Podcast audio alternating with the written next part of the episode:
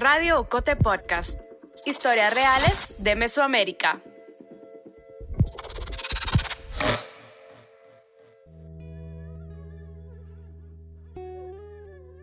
Saberes es un video podcast conversacional de Ocote para escuchar voces esenciales del pensamiento indígena contemporáneo en Guatemala. En esta primera temporada, la cantautora y activista maya cachiquel Sara Kuruchich es la anfitriona que conversa con Lorena Cavnal, Edgar Skit, Ana María Chocoj, Edgar Sascabum, María Jacinta Chong y Rigoberto Quemé. El sentir y el pensar de los pueblos mayas en la actualidad tiene una fuerte vinculación con la historia milenaria y la ancestralidad, vínculos a los que las ciencias sociales buscan acercarse desde sus metodologías. De ahí que la antropología social sea una poderosa herramienta para rescatar la memoria de los pueblos y registrar en esa forma de conocimiento una historiografía propia basada en dispositivos como la oralidad y las prácticas comunitarias. En este episodio de Saberes, el podcast conversacional de Radio Ocote para acercarnos a las visiones de los pueblos indígenas, conversamos con Edgar Skit, investigador maya cachiquel, originario de Pachitzía, Chimaltenango quien además de ser una referencia intelectual dentro de los pueblos indígenas, es doctor en antropología social, historiador y catedrático universitario. Tikuluhun ni malajutsi bechi jojonal. Bakamin yalan yohkiko troma ronogel ri ronogel ri piyal, ronogel ri nojil chuka, nukulrech pandejunda magre. Yo estoy muy, muy contenta, estoy realmente eh, con un sentir de mucha admiración. Eh, maestro Edgar Skit, bienvenido. Eh, Petik, bienvenido maestro Edgar. Gracias por estar con nosotras y con nosotros. Yo, quisiera comenzar eh, para que usted nos compartiera cuál es ese sentir suyo sobre la importancia de la arqueología desde el sentir y desde el pensar de los pueblos indígenas. Bueno, em, la arqueología, como sabemos, es eh, una disciplina eh, como académica, ¿no? Y está construida de esa, de esa manera. Y entonces em, hay un trabajo muy técnico en esta actividad. Y en este, y en este sentido, em, yo no conozco toda esa, ese, ese bagaje ¿no? técnico que manejan los, uh, los arqueólogos, porque eh, mi trabajo o mi formación va más hacia la, la historia y la antropología. Pero obviamente eh, el trabajo del historiador está vinculado a mm, los conocimientos sobre, sobre arqueología, ¿no?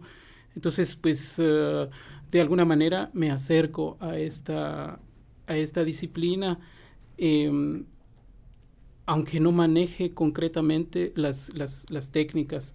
Em, pero me vinculo finalmente a partir de la de mi origen, diría yo, ¿no? Es decir, eh, porque si me identifico como gachiquel y trato de hacer un recorrido de la historia de los uh, pues uh, em, esto me lleva a la historia antigua. Y la historia antigua es reconocida principalmente a través de la eh, arqueología. Entonces, pues ahí está un poco, ¿no? Eh, mi vinculación, aunque yo particularmente no he hecho trabajo eh, arqueológico y mm, lo que el trabajo que hicimos en Cacay no lo considero como un trabajo arqueológico. Más bien es un trabajo comunitario en donde hemos tratado de ir reconociendo ¿no? la historia de esta, de esta comunidad, del espacio físico eh, y de relacionar los conocimientos que ahí se producen un poco con los conocimientos que uno tiene desde la universidad, ¿no? Entonces, por ahí va eh, mi, mi reconocimiento con relación a la arqueología. Sobre esta mirada de los pueblos mayas, desde los pueblos indígenas también, eh, el poder contar, el poder saber, el poder conocer y compartir también sobre la historia del mismo pueblo que habitamos. ¿Cómo cree usted, eh, Edgar, que, que, se pueda escribir la, desde la historia, desde la antropología social, eh, nuestra historia como pueblos ancestrales? ¿Cómo podemos hacer esto? Que prácticamente también es desde nuestra visión cosmogónica, no desde la que enseñan en, las, en, en, la academia. Bueno, eh, si estamos hablando de un trabajo desde la, desde la academia, eh, podríamos pensar que la investigación es un asunto pues fundamental, ¿no? Para reconocer la historia de los pueblos indígenas, es decir, eh, en mi caso, eh, pues el trabajo en archivo es uh, algo que yo he practicado y a través de esta actividad he intentado eh, ver la historia de las, uh, de las comunidades. Entonces, eh, lo, que he lo que he producido en este sentido, pues uh, se lo he ofrecido a la gente en Comalapa o uh -huh. en Tecpan o en Patzicía o en otros eh, lugares. Eh, y yo entiendo que una vez que estos textos están en las manos de las personas, eh, pues toman sus propios rumbos, ¿no?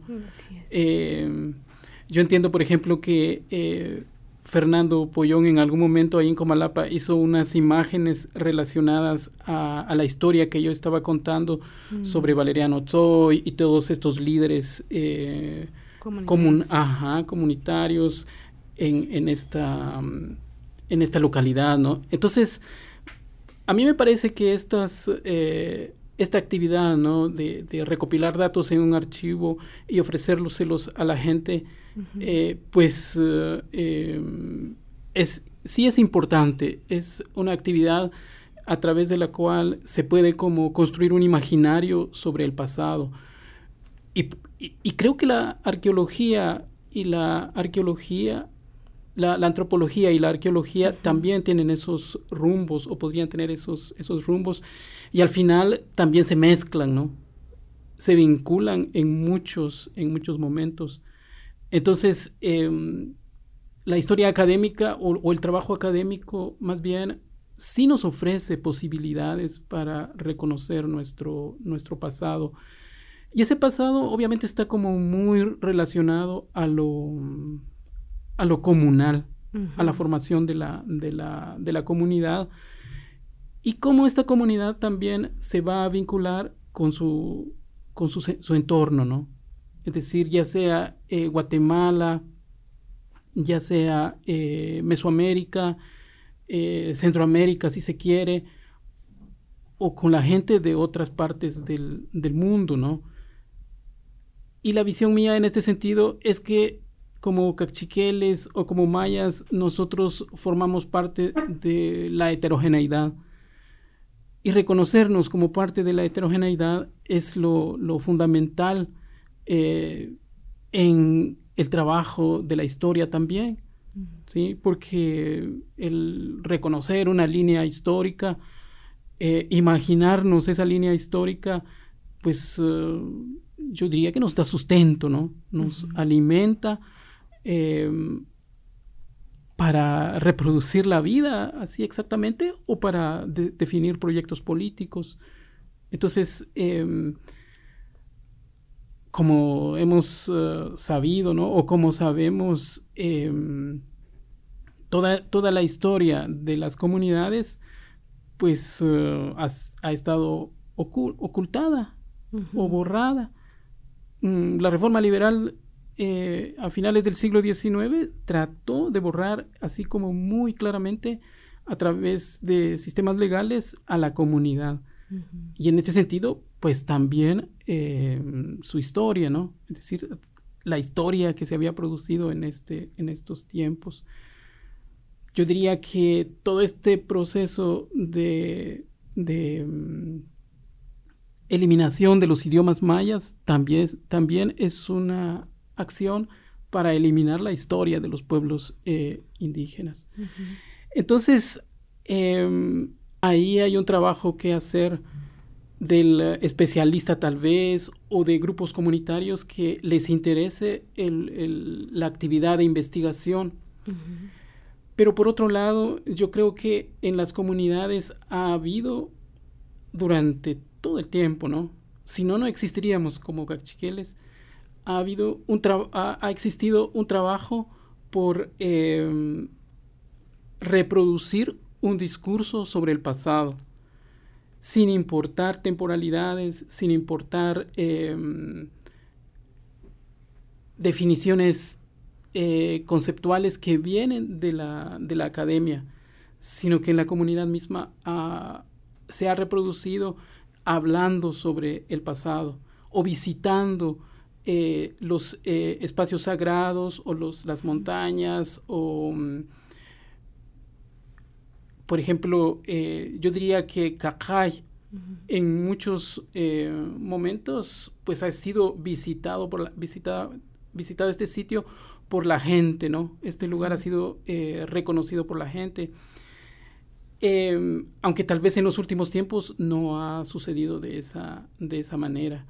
Eh, es decir, porque em, hay otros procesos en las comunidades que van borrando, eh, pues nuevamente esta, esas acciones, van eliminando estas acciones y entonces eh, la gente deja de visitar. Y hace apenas unos días em, con con los las estudiantes de la Universidad Cachiquel, en donde estoy también eh, colaborando. Eh, visitamos nuevamente Cacay y algunas de las estudiantes decían em, que, pero ¿qué podemos hacer para em, recuperar, decían ellas, ¿no? este, este espacio. Y entonces, eh, pues a mí se me ocurrió decirles en ese rato que quizás lo más importante es visitar este lugar. Es decir, eh, llegar a este lugar, reconocerlo, em, hablar con la gente. Y entonces a través de esta acción estamos hablando, estamos reproduciendo nuestra, nuestra historia. Yo creo que la gente ha hecho eso durante mucho tiempo. Em, en las familias, en la comunidad, en las fiestas, eh, eh, ahora en las clases, digamos, eh, toda esa acción de reconocer los espacios, de reconocernos a nosotros mismos a través de nuestra voz, a través de mm, evocar ciertos personajes, de evocar ciertos hechos, son eh, fundamentales en la, de la, en, la, en la, vida comunitaria. Claro que todo esto, toda esta ah, actividad vista desde fuera, es decir, por ejemplo, desde la universidad o desde otros espacios, toda esta actividad eh, que también ha sido nombrada, ¿no? Por ejemplo, como tradición oral, como eh, leyendas, como em, cuentos. Toda esta actividad vista desde, desde otro lugar, eh, pues eh, no tiene forma, ¿sí? No, no tiene, es, es, es como algo caótico, visto desde, por ejemplo, desde la universidad. Y entonces el antropólogo o el eh, arqueólogo o el historiador es el que tiene que darle forma, es el que tiene que moldearlo y a mí me parece, por ejemplo, esta idea que, siempre se, habla, ¿no? Y que los mayas empezamos a hablarlo también, por ejemplo, de devolución, cuando algún antropólogo va a una comunidad y le dice, no, pero tienes que devolver algo y nos devuelves, eh, bueno, eh, está bien, ¿no? A mí me parece interesante, ¿no? Que el, el, trabajo del arqueólogo pues lo lea la gente, pero esta idea de devolución es tan limitada frente a una producción intelectual, conceptual, eh, creativa que hay en las, en las comunidades. Entonces, eh, creo que esta producción comunal, eh, pues la tenemos que seguir como construyendo. Y se, ha construido y lo tenemos que seguir construyendo de aquí hacia adelante, ¿no? Creo que por ahí podría ir como esta acción, ¿no? De, de, reescribir y de reproducir nuestra, nuestra historia. A mí me parece sumamente bello también el que el que se rescate y se renombre mucho, porque seguramente habrá mucha de la audiencia que está, está pues eh, haciendo investigaciones, está estudiando arqueología, antropología, historia, y que, y que algo que, que es muy importante es poder acercarnos con mucha... Eh, también con mucho respeto hacia la comunidad a la que queremos investigar. No se trata tampoco de un extractivismo epistémico, sino y tampoco de un extractivismo del, del, de, la historia misma, ¿no? Sino me, me, parece muy interesante el hecho de eh, quién va a contar nuestra historia. Porque nosotras y nosotros no somos quienes contamos nuestra historia. Y mucha de esta historia eh, y del resguardo prácticamente de lo que se ha vivido a, a este, mm, ha sido gracias a la oralidad. Es justo lo que usted mencionaba, ¿no? En las fiestas, eh, de pronto cuando las familias se, se juntan eh, y, y, eso es lo valioso. Eso es lo valioso de nuevo de, la palabra y del encuentro que, puede tener para poder hacer el resguardo y la, la, la reescritura o, seguir, o continuar con lo que abuelas y abuelos han venido escribiendo desde hace mucho tiempo sobre nuestra propia historia. Muchas veces eh, o en la historia de Guatemala ha habido, un, ha, habido distintos, distintos intentos de aniquilación de nuestra historia como pueblos, como pueblos indígenas, como pueblos mayas, eh, como pueblos xincas y como, pues como, como diferentes comunidades, ¿no? Entonces, pero sigue existiendo un patrón que está naturalizado, que está bastante enraizado, que es el tema del racismo y me parece sumamente importante nombrarlo y ponerlo sobre la mesa, dialogar sobre ello. A mí me gustaría mucho que usted nos pudiera compartir sobre eh, cuáles han sido estos, estos retos grandes que usted se ha, retos y desafíos que usted de pronto se ha encontrado con su, este, usted y su equipo contra toda una sociedad que constantemente busca aniquilar y que busca invisibilizar los trabajos de investigación eh, de historia y de antropología también en, este sentir eh, em, no solo, no solo académico, sino del sentir comunitario. Como limitación, em, exactamente, digamos, como, como em, una eh, contraposición a, la acción o a la actividad de investigar eh, la historia de las comunidades, no he encontrado exactamente, ¿sí? Eh, hay limitaciones, siento yo, en el acceso a los archivos por el hecho de que los archivos de las comunidades no están organizados o, o porque estos archivos eh, están eh, desaparecidos, mm. eh, simplemente porque las autoridades locales no les interesó o porque el Estado, el, Estado tampoco le interesó resguardar estos, la documentación de archivo. Y entonces, por ese lado, pues hay, hay dificultades. En el país también hay dificultades para publicar libros sobre historia, ¿no? Em, pero creo que eso lo sienten todos los eh, historiadores, porque no hay como una eh, em, interés estatal o un interés eh, em, muy, muy grande en este, en este sentido. Entonces, lo que sí, lo que sí veo como lo, lo que sí veo como problema más grande en, el país en este sentido es que em, tanto las autoridades como la gente en eh, diversos espacios está como eh, vinculado a, a unas ideas en donde em, la historia no tiene importancia, ¿sí? Es decir, eh, en donde la historia no, no tiene valor. El capitalismo fomenta esa idea, ¿no? Eh, pero también en el, en el ámbito, eh, digamos, cotidiano de las comunidades, se escucha de manera como, como muy específica el, el, hecho de que el pasado no tiene ninguna importancia. Ahora esto está muy relacionado, creo, a la, em, a la, a la, forma en que se construye eh, las jerarquías sociales eh, en este país.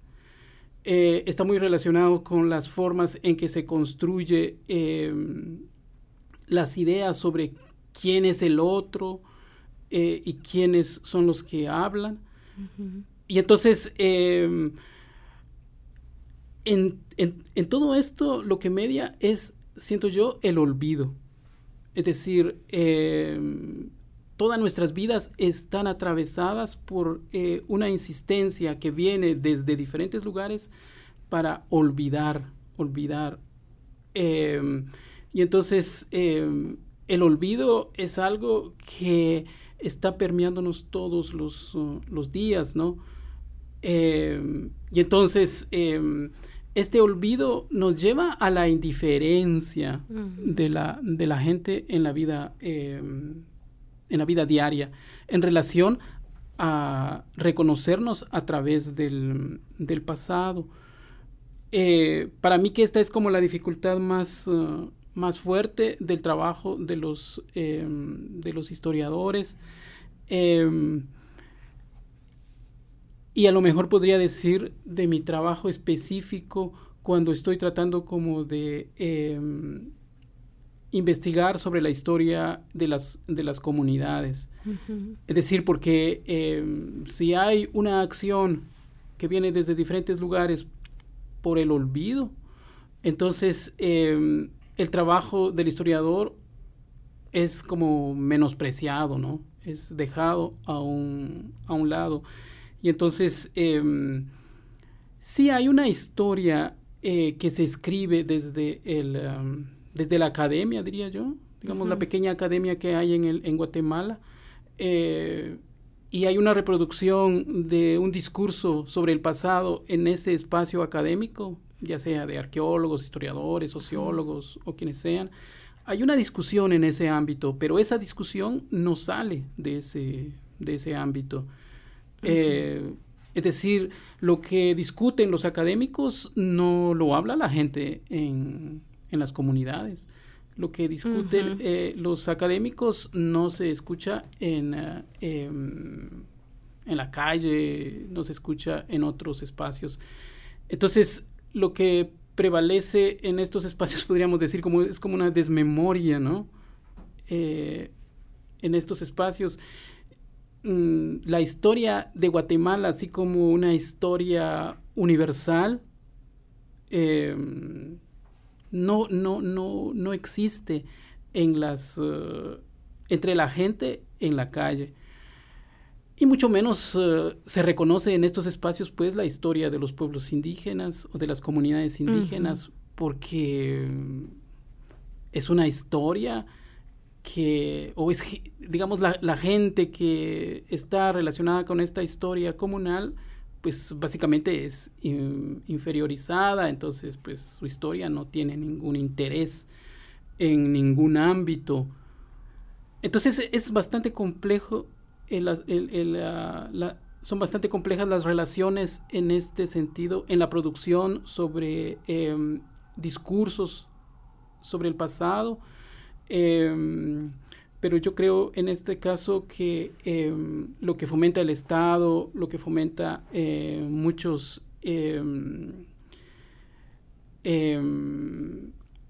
mucha gente en, las, en, el ámbito local es también como una, un olvido, ¿no? El olvido es como algo que permanece en nuestra, en nuestra vida y, y obviamente sabemos lo que eso, eso significa.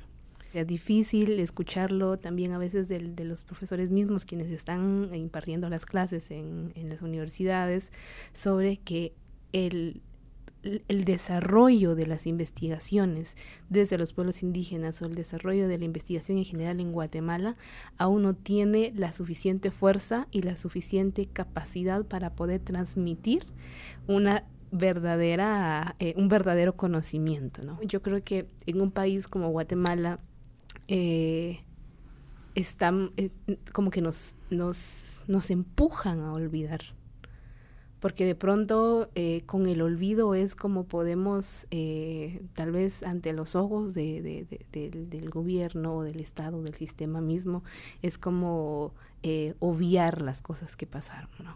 que han pasado. Y entonces de esa forma, obviándolo, pues no se reconoce y se niega la justicia en, los, en las situaciones en las que se necesitaría la justicia. Entonces me, me hacía pensar en cómo podríamos hacerle para que, para que sepamos y valoremos y que tengamos eh, una decisión personal que por supuesto va a llevar a algo grupal de decir, hey, aquí en Guatemala se están trabajando estas investigaciones, acerquémonos a este instituto, vamos a, hacer también nosotras y nosotros nuestras investigaciones a raíz de lo que este, pues, eh, se ha trabajado ya desde la mirada de los pueblos indígenas, pero ¿cómo podemos, o, cómo podríamos hacer entonces nosotras y nosotros para acercarnos a estas investigaciones que se han trabajado desde la mirada, desde el sentir, desde el pensar de los pueblos indígenas que ya están. ¿Cómo podemos acceder a estas investigaciones? Bueno, eh, la actividad de la investigación es algo que, como dije hace un rato, ¿no? Eh, sí tiene un gran valor para los pueblos eh, indígenas. Em, y yo creo que las iniciativas, hay iniciativas eh, locales en donde dos, tres personas están como intentando hacer ese trabajo de, investigación. Em, y en este sentido creo que es fundamental, si hay, hay personas que están eh, en esta actividad, pues es importante em, retomar eh, los trabajos hechos por em, intelectuales indígenas en el, em, digamos, hace unas décadas, o recurrir a los textos más antiguos, ¿no? Es decir, el Memorial de Sololá o muchos otros textos mesoamericanos que nos están hablando sobre el pasado de, ciertas comunidades. Entonces, em, no se trata tampoco como de cerrarnos en ese solamente en esa eh, bibliografía. Bueno, no me gusta esa palabra cerrarnos, pero... Eh, ¿Enfocarnos? Sí, ajá. Trabajar únicamente estos textos. Eh, obviamente tenemos que irnos reconociendo a través de otros, de otros textos, ¿no?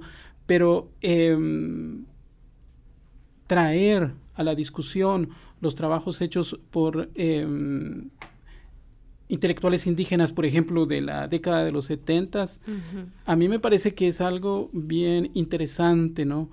Em, porque es eh, un trabajo eh, hecho eh, durante un momento histórico muy específico de lucha de los pueblos indígenas. o si me remito al memorial de Sololá, pues igual fue hecho en un momento histórico muy específico, ¿no? Entonces, eh, yo considero que em, si hay trabajo de investigación a nivel eh, local en relación a, la historia de los pueblos, pues em, la teoría, digámoslo así, la teoría eh, que se ha producido en los pueblos mismos, pues sería lo que nos serviría para ir como haciendo nuestras indagaciones en este, en este momento. Igual yo, esta, este ejemplo que, que, nos dabas sobre eh, el profesor que no admite textos escritos por em, em, académicos guatemaltecos en su curso, pues eh, obviamente nos está hablando ¿no? de, de, cuál es como la prioridad teórica de este em, de este profesor. Em, en este sentido, esta, esta, este interés tuyo, ¿no? Por que se reconozca el trabajo de, de los intelectuales, creo que pues sería como un paso importantísimo en las mismas eh, universidades. Es decir, eh, yo decía que los trabajos, por ejemplo, que se producen en la Dirección General de Investigación de la Universidad de San Carlos, tendrían que ser leídos por los estudiantes de la Escuela de Historia, de todas estas escuelas de ciencias sociales. Eh, y creo que a partir de eso se podría como construir una historia de, de, Guatemala, una historia de comunidades o una historia de pueblos eh, mm, diferente, ¿no? Y bueno, eh, mencionaba usted sobre las iniciativas locales y una iniciativa muy, muy importante, eh, considero yo, y que fue de la forma en la que le conocí, conocí atrás y otros compañeros también, fue la iniciativa de Cacay, eh, ¿Podría usted compartirnos eh, de, qué se trata también este, este proyecto de Cajay? Bueno, sí, es, es ¿Y qué significa? Perdón. Ajá. Bueno, eh, Cajay es eh, em, el nombre de una organización que tenemos en este momento en Patsicía. Em, y tiene varias, varios significados, ¿no? Porque Cajay eh, son los, eh, e, es el nombre de, los, de los templos, de los construidos por los, por los cachiqueles o por los mayas, y entonces significa casa roja, ¿no? Sí. Em, y en Patsicía hemos pensado también que esta casa roja también es la casa de los cachiqueles. Y entonces queremos eh, pensar, ajá, queremos pensar que, que Cajay es la casa de los, de los cachiqueles y que los cachiqueles pueden venir acá y, y acá entablar diálogos, ¿no? Entablar, eh, que este sea un espacio para, para converger y para encontrarnos pero siempre yo, yo digo, ¿no? Que hay muchos otros lugares para encontrarnos en nuestras comunidades, siempre hay muchos otros lugares, ¿no? Pero ofrecemos este lugar también. Em, y en este sentido, em, esta es eh, una organización que surgió ya hace varios años, unos 15 años hacia atrás, y entonces... Em, cuando empezamos, eh, éramos uh, esta, esta organización surgió de gente que estaba interesada en otras actividades, por ejemplo, en básquetbol o en educación, pero poco a poco nos fuimos juntando, ¿no? Eh, y como los procesos comunitarios son eh, también complejos, entonces eh, mucha gente se, se, fue de esta organización, pero entraron otros, otras personas. Y entonces em, nuestro trabajo en este, en este espacio eh, desde el inicio ha sido em, en relación a la memoria. Buscar, eh, buscar em, como caminos, ¿no? Desde nuestras experiencias, eh, es decir, desde las experiencias de los miembros, para trabajar, para hablar sobre el pasado. Pensando de muchas maneras ese pasado y trabajándolo de muchas maneras.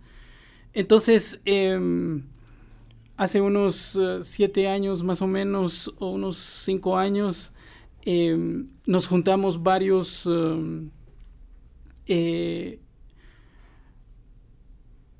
varias personas, ¿no? La mayoría eran jóvenes, yo era el más viejo en, esta, en este grupo y, y formamos la comunidad Cachiquel de investigación.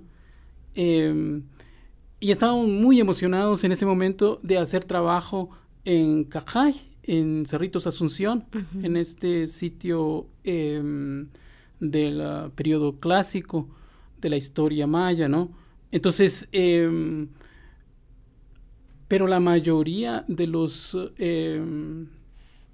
de los eh, miembros no eran eh, arqueólogos graduados, eh, y los otros éramos antropólogos o historiadores y entonces no podíamos hacer un trabajo de investigación arqueológica eh, directamente allí porque un trabajo arqueológico tiene que estar autorizado por el Estado. Ah. Ajá, entonces, em, lo que hicimos, y porque también veníamos de esa línea, ¿no? Es eh, un trabajo más comunitario y, más antropológico, tal vez, si queremos usar este concepto. Em, y entonces empezamos a platicar con la gente, empezamos a observar em, el espacio y en este proceso pues eh, hicimos estas actividades en donde eh, participaste y, mm, queríamos como estar con la gente y tener como la fiesta que tiene la, tiene la gente pero a la par de eso eh, estábamos platicando también con la gente sobre el, el pasado, ¿no? Claro. Y entonces en este proceso fuimos em, observando eh, que la gente tiene una interpretación eh, sobre los objetos eh, antiguos que se iban, que ellos encontraban mientras hacían sus trabajos. en los terrenos. ajá. Entonces, si encontraban unas, unos fragmentos, si encontraban unas ollas, unas piedras de moler o lo que sea, la gente se llevaba estos objetos o los volvía a dejar en sus lugares, o los ponía en altares en sus casas, o los ponían en, los jardines de sus casas. Y entonces había una interpretación, ¿no? O hay una interpretación em, de estos objetos. Y algunas personas rehusaban estos objetos que encontraban en, sus lugares, ¿no? Y entonces, em, cuando nosotros mismos eh, vimos las historias que nos contaban nuestros padres, eh, pues están relacionados con este, este trabajo eh, o estas formas de contar el pasado en las, en las comunidades. Y entonces conceptos como Kush o conceptos como Kanrichingui mm, eh, o conceptos como eh, Rajawar se vinculaban a una forma de interpretar el pasado más antiguo, ¿no? Entonces, eh, y entonces estos, la estructura del discurso sobre el pasado está relacionado a la reproducción de la comunidad y al uso de, esta, eh, de estos conceptos que le dan como la, Estos conceptos son los que le dan consistencia a la... Y, sí le dan consistencia, ¿no? Al discurso sobre el pasado antiguo. Eh, y no se parece en nada al discurso académico que se reproduce en las universidades, porque está reproducido de otra manera, está construido de otra manera, em, es atemporal, por ejemplo, y entonces eh, no hay una vinculación con periodos em, históricos definidos desde, desde por ejemplo, la, la periodización hecha por los arqueólogos de preclásico, clásico, posclásico, eh, sino la relación entre pasado y presente, pues es estrecha, ¿no? Esa relación es muy estrecha y, y, la gente sabe que está rehusando un objeto antiguo, pero sabe que al rehusar este objeto antiguo está vinculándose con unas personas eh, con unos Oherwinuk o está vinculándose con Rukush, Rukush Rehunluk. Em, Qué hermoso. Entonces, hay todas esa, esas ideas que obviamente nos están diciendo, ¿no? Hay, el pasado está entre nosotros, el pasado lo vivimos nosotros en nuestros hogares y nosotros como personas eh, tenemos también el pasado en, nuestras, en nuestros cuerpos, en nuestras mentes, en nuestro kush. Entonces, eh, este reconocimiento, creo yo, de la historia antigua, eh, pues um, tiene poder en las comunidades, sigue teniendo poder en las comunidades, principalmente en las comunidades pequeñas o en las aldeas, ¿no? Porque en las cabeceras municipales eh, creo que ha cambiado un poco esto, ¿no? Ha cambiado un tanto, aunque no sé eh, cuánto exactamente, porque hace unos días, o bueno, hace, hace el, lunes y el martes yo estaba hablando con unos estudiantes, con unos jóvenes de bachillerato ahí en Patsicía, sobre un texto que eh, acababa de publicar y yo lo fui a platicar con ellos eh, y con ellas y entonces em, veo que hay un, un discurso muy eh, interesante entre los jóvenes sobre el pasado también de las, de las comunidades, ¿no? Entonces, y estoy hablando del casco urbano, como le llamamos nosotros. y entonces, em, entre los jóvenes, en donde eh, uno dice, ah, es que los jóvenes ya no hablan cachiquel, ya no hablan, eh, ya no usan su traje y no sé qué tantas cosas, eh, y solo se mantienen en el celular, pero hay como un discurso, ¿no? Hay un discurso sobre el pasado entre estos jóvenes que a mí me parece extraordinario.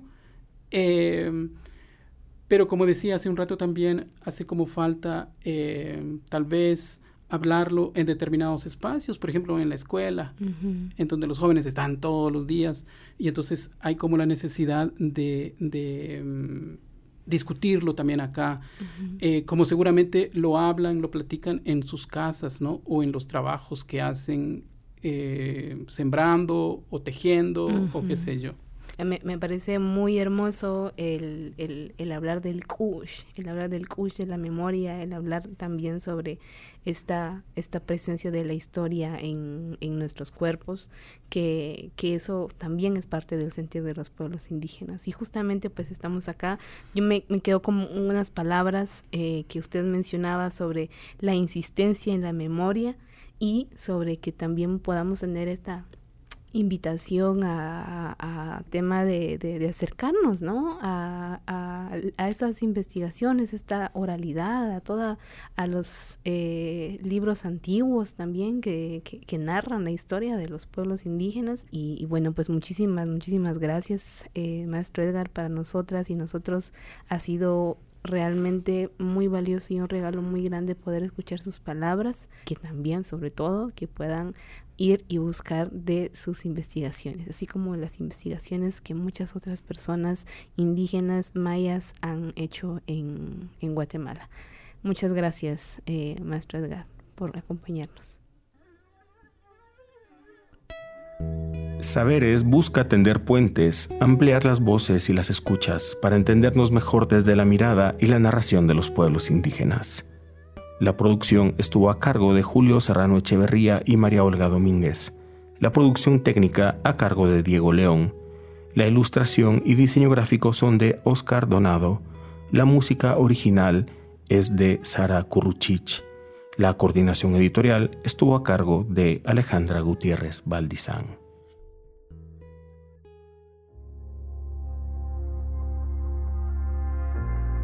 Llegamos al final de este episodio. Si te gustó, te impactó, te indignó o te emocionó, te animamos a que lo compartas con tus amigas, amigos y familiares.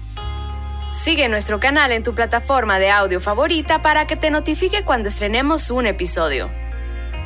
También puedes suscribirte al correo de Ocote para recibir semanalmente nuestro newsletter.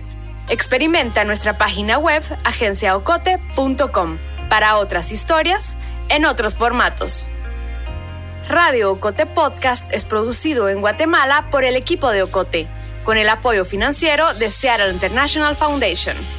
Ocote trabaja con el apoyo de los fondos operativos de Servicios Ocote, Foundation for a Just Society y el Fondo Centroamericano de Mujeres FCAM con Oak Foundation.